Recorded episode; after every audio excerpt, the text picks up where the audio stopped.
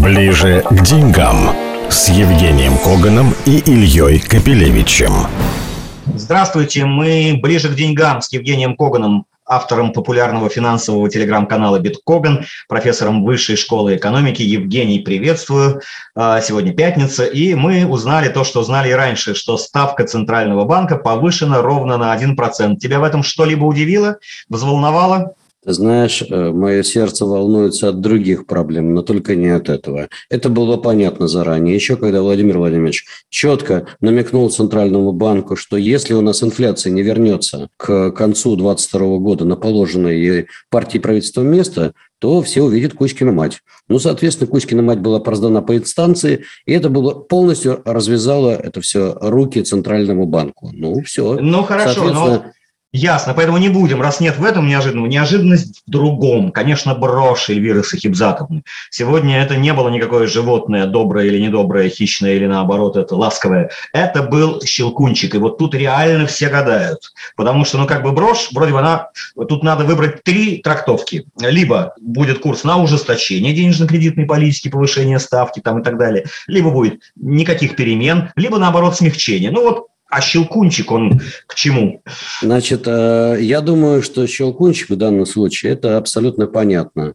Есть многоголовая гидра под названием инфляция. И пришел бодрый щелкунчик, который, значит, что, соответственно, будет рубить эту инфляцию направо и налево. И Центральный банк – это, значит, некий такой, значит, наш бодрый, бодрый оловянный солдатик. Нет, я Альвира Сахибзатовна – это, собственно, девочка-хозяйка этого щелкунчика, которая спасает ее в самый, так сказать, э, критический момент. Мы в нашем телеграм-канале разместили опрос с тремя вариантами. Но вот подумай, значит, вариант первый. Нас спасет только новогоднее чудо. Вариант второй. Дерипаска – мышиный король. Прошу Олега Владимировича не обижаться, это просто сказка. А, и третий вариант. Эльвира Сахибзадовна купила билеты в Большой театр и узнала, какая инфляция есть на самом деле. Ты бы что выбрал или Ты ничего? Знаешь, ты знаешь, мне версия вот эта вот насчет Большого театра больше всего нравится. Потому что я думаю, что Олег Владимирович мы все-таки оставим в покое. Конечно, их взаимная любовь с Эльвирой Сихибзадовной – это, конечно, притча во языцах, но в данном случае он здесь ни при чем. Я не думаю, что у ЦБ было большое желание, знаешь, увековечить Дерипаску в брошке. Поэтому тут скорее действительно Эльвира Сихибзадовна узнала через э, стоимость билета в Большой театр, какова же она истинная у перекупщиков, у перекупщиков, да, да, которая да. говорит о возросших самые... финансовых возможностей покупателей, опять же, о свободной но одновременно, массе. А, да. Но одновременно о культурных запросах нашего Центрального банка. Это тоже очень важно. Прекрасно. Мы теперь давай обсудим э, политику другого центрального банка, которая прямо противоположная, но, правда, это даже не политика центрального банка, а там э, президент Эрдоган сам решает, какой быть экономической политики. Эта тема вот в Блумберге в последние дни одна из центральных, потому что турецкий центральный банк, значит, таки понизил процентную ставку. Правда, до 14% она у них уже была там высоко. Вот. Э, при этом лира опять рухнула, и уже она там 15-16 лир за 1 доллар. Причем за год с небольшим она упала вдвое лиры с тех пор, как э, Эрдоган взялся за экономическую политику. Инфляция только по официальным данным 21%. Мы с тобой начинали говорить об этом некоторое время назад. А вот Эрдоган, он как раз рассуждает э, примерно как и ты иногда, что дайте дешевый кредит, и значит, производитель все завалит товарами, продуктами, и инфляция вот тогда исчезнет. Но пока так не получается. Но э, мы сейчас даже не об этом. Пока практика показывает, что он его точно, может быть, спасет только новогоднее чудо. В принципе, ты предупреждал, что турецкой экономике грозит серьезный кризис, который может иметь гораздо более широкие последствия. Вот пора об этом поговорить. Я буквально несколько дней назад вернулся из Стамбула. И очень много общался там с народом. Вот. То, что Эрдоган э, пытается стать новым Нобелевским лауреатом и доказать, что инфляцию можно победить снижением ставки, это как бы его личные трудности. Ну, как бы человек... Вот есть у него такая теория, вот ничего не поделаешь. Вот. Но народ очень зол. Ты знаешь, общаясь с самыми разными людьми из разных слоев, все дико злые, просто очень злые, и я думаю, что нынешняя ситуация может грозить серьезными социальными потрясениями, и, возможно, чем-то иным. Я объясню почему. Когда, ты же знаешь, старый принцип. Если есть проблемы дома, давайте найдем проблемы снаружи, чтобы перекинуть энергию масс в правильном направлении. Вот, так что нехорошо это. И самое главное, если начнется кризис, да, между прочим, турки мне во все говорят это, то есть я понятно, профессор экономики, вроде это знаю, но мне турки с улицы говорят, слушайте, долги нашего центрального банка, что-то там под 70 миллиардов долларов э, нашим банкам, ну то есть дыра там под что-то типа 70 э, миллиардов долларов. Вот на минуточку, это говорят простые турки на улицах. Вот, а доллар все, конечно, стал стоить гораздо дороже внутри Турции. Ну, это само собой, это уже банально. То есть они уже обсуждают, почему, что, зачем. У них это сейчас самая главная тема. Вот. И ты понимаешь, что меня в данном случае тревожит? Дело в том, что Турция – это активно развивающаяся страна из списка вот тех вот самых развивающихся стран, то есть Бразилия, Турция, Россия, Китай, Индия и так далее.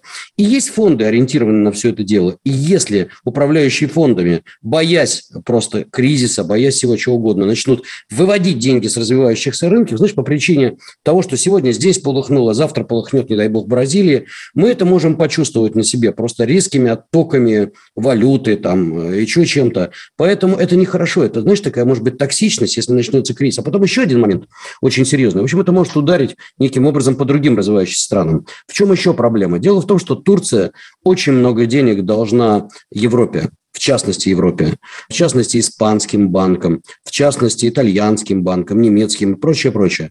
Поэтому, если начнется большая проблема, то это ударит по финансовой системе, в частности Европы и по евро. Ну, короче, это, понимаешь, мир взаимосвязан.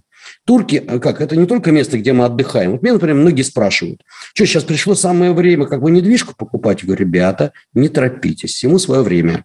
И недвижка, тем более, штука инерционная. Ты знаешь, насколько турецкая недвижка, хорошая, качественная, выросла за последний год-два?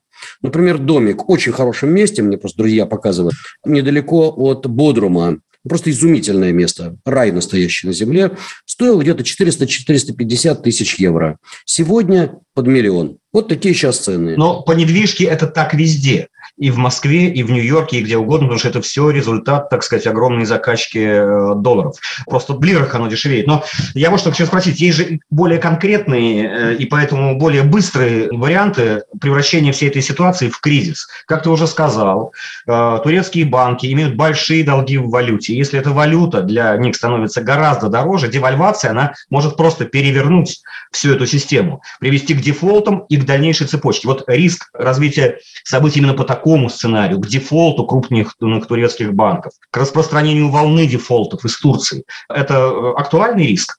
Я думаю, что да. Более того, ты понимаешь, есть одна штука такая, называется она ковенанты. Допустим, я тебе дал кредит, и снарядил это целым рядом условий, что если вот такое произойдет, я мне обязан вернуть. Так вот, в финансовом мире кроме вот э, каких-то, сказать, явных вещей, есть еще неявные, например, ковенанты. Если ваш долг превысит столько-то и столько-то, то включается система, например, некого кросс-дефолта. Или если вы там продефолтили в каком-то маленьком месте, включается система кросс-дефолтов и так далее. Вот это проблема. Весь мир, он перевязан, взаимосвязан и так далее. И в частности, вот этими ковенантами, кросс-дефолтами и так далее. И Знаменитыми маржин-колами, запомнившимися ну, да, да, 2008-2009 года, да, Экономи, когда верните все и прямо сейчас. Так Ваша кредитная история закончилась. Ближе к деньгам с Евгением Коганом и Ильей Капелевичем. Ну, а теперь, как сказать, к большим, ко взрослым. Федрезерв провел заседание, на котором, э, так сказать, объявил о том, что он ускоряет э, программу сокращения стимулов. Банк Англии, наконец, поднял процентную ставку. Это тема, которую мы обсуждали на протяжении последнего месяца. Ну и ЕЦБ тоже начал как-то обозначать движение в сторону закручивания гаек. Правда, пока в неопределенном будущем в виде тоже таких невнятных сигналов. А, давай подытожим, какой эффект на э, глобальный рынок это все имеет и как будет сказываться на э, рынке российском. Прежде чем мы будем подводить итоги, небольшие замечания. Значит, первое. ФРС сказал, да, что они с января выкуп актива будет снижаться не на 15 миллиардов долларов в месяц, а на 30 миллиардов. То есть, иначе говоря, ликвидности будет на 30 миллиардов, потом еще на 30 миллиардов. И вот еще и к марту вся эта лавочка... Меньше, безумно... на 30, да. То есть эмиссия да, да. будет сокращаться да, эмиссия по 30 сокращаться, миллиардов. Да. Сейчас она да. в какой там сумме, с какой отметки мы Ну, стартуем? было 100, 120, сейчас 105. Ну, 15 сократились. Это в месяц Федеральный резерв печатал. Да, да, да, печатал, по сути, время, деньги. Да, да предоставляли. Что мы и видим Теперь... в ценах на недвижимость, в том числе в Турции и везде. Да, теперь что дальше? Это означает, что такими темпами э, QA будет закончено в марте 2022 года. То есть аукцион щедрости в марте 2022 года, все, точка. Но это не все. Большинство членов ФРС вот это очень важно, ожидают два или три повышения процентных ставки уже в ближайшем году, в 22 То есть раньше говорили, может быть, там в конце, может быть, даже в 23-м. Нет. То есть в 22 году ожидается ставка, это уже ожидание, в районе примерно 0,8-0,9, может быть, даже 1% к концу 2022 года. А в 2023 году чуть ли что-то между 1,4 и 1,9. То есть уже есть ощущение, что ставочки будут подниматься. И это не все.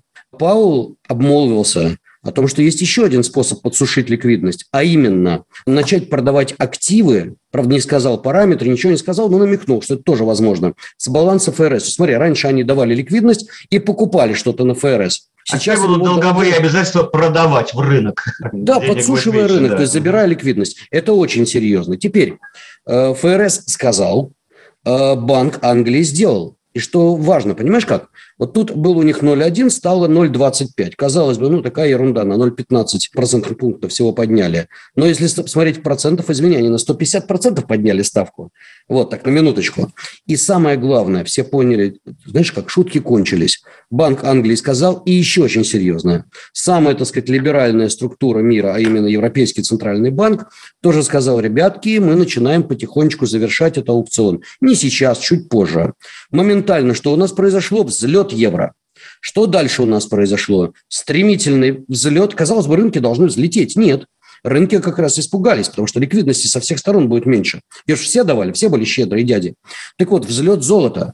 Падение небольшой доллара привело к тому, что золото выросло примерно процента на 2 на 2,5 за последние дни. То есть было где-то 1760, 1750. Сейчас уже 1810, 1811 в моменте.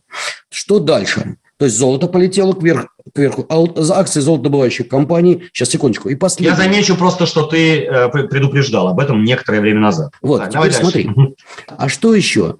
А рынки просели. Причем рынки просели вчера, и рынки э, показывают, что собираются просесть и сегодня.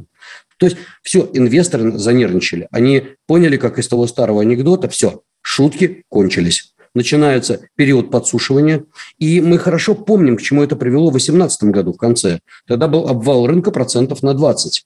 Тогда все сказали, помнишь, как опять же из того анекдота, США уже никто никуда не идет. все, мы все передумали быстро. ФРС быстро испугался того, что он творил.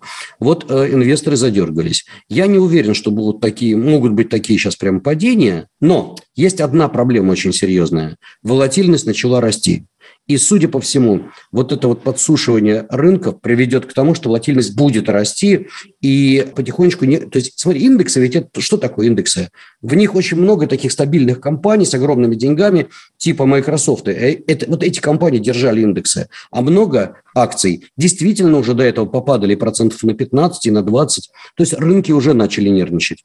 Так что наши да. прогнозы сбываются. Кто не успел провести IPO, тот опоздал, скорее всего. Наши рынки, как смотрятся на фоне вот этих глобальных финансовых новостей, ну и того политического негатива, который э, оказывал влияние, и мы видели там падение наших рынков, выход иностранных фондов из акций Сбера прежде всего, ну и так далее, и так далее. Как мы э, выглядим сейчас и какой ближайший прогноз? Все рассчитывали, что после того, как э, произойдет встреча, ну, виртуальная встреча Байден-Путин, наши рынки должны были вроде как вырасти. Но сразу после этой встречи акции Сбербанка, это было поразительно, но это так, упали довольно значительно и продолжали валиться. Да, они немножко отстрелили, вчера, так сказать, росли, по-моему, позавчера росли в противоречии со всеми остальными, но, тем не менее, Сбер стоит ниже 300 рублей даже сейчас, и это неприятно. Вот. То же самое и «Газпром». Ты же смотри, цена на газ в Европе, она уже подбирается к 1600, 1700, ты понимаешь? Это уже сумасшедшие деньги. Для «Газпрома» это рай земной. Это просто супер. И тем не менее, «Газпром» тоже не чувствует себя замечательно, его акции. Почему? Причин несколько. Нервы инвесторов. Второе, понимание инвесторами, что, в общем-то, геополитика никуда не делась, и как бы все еще может быть. Такой домоклов вечер здоровый несет. Но мы с тобой это понимаем, тем не менее, доходы у «Газпрома» будут великолепные. Дивиденды будут великолепные. Следовательно, ну, наверное, подергаются, понервничают. Наверное, в какой-то момент акции «Газпрома» это будет э, ну, великолепная фишка на фоне тех финансовых результатов и дивидендов. Так что вопрос, когда их брать. Это уже вопрос не к нам, а к политикам.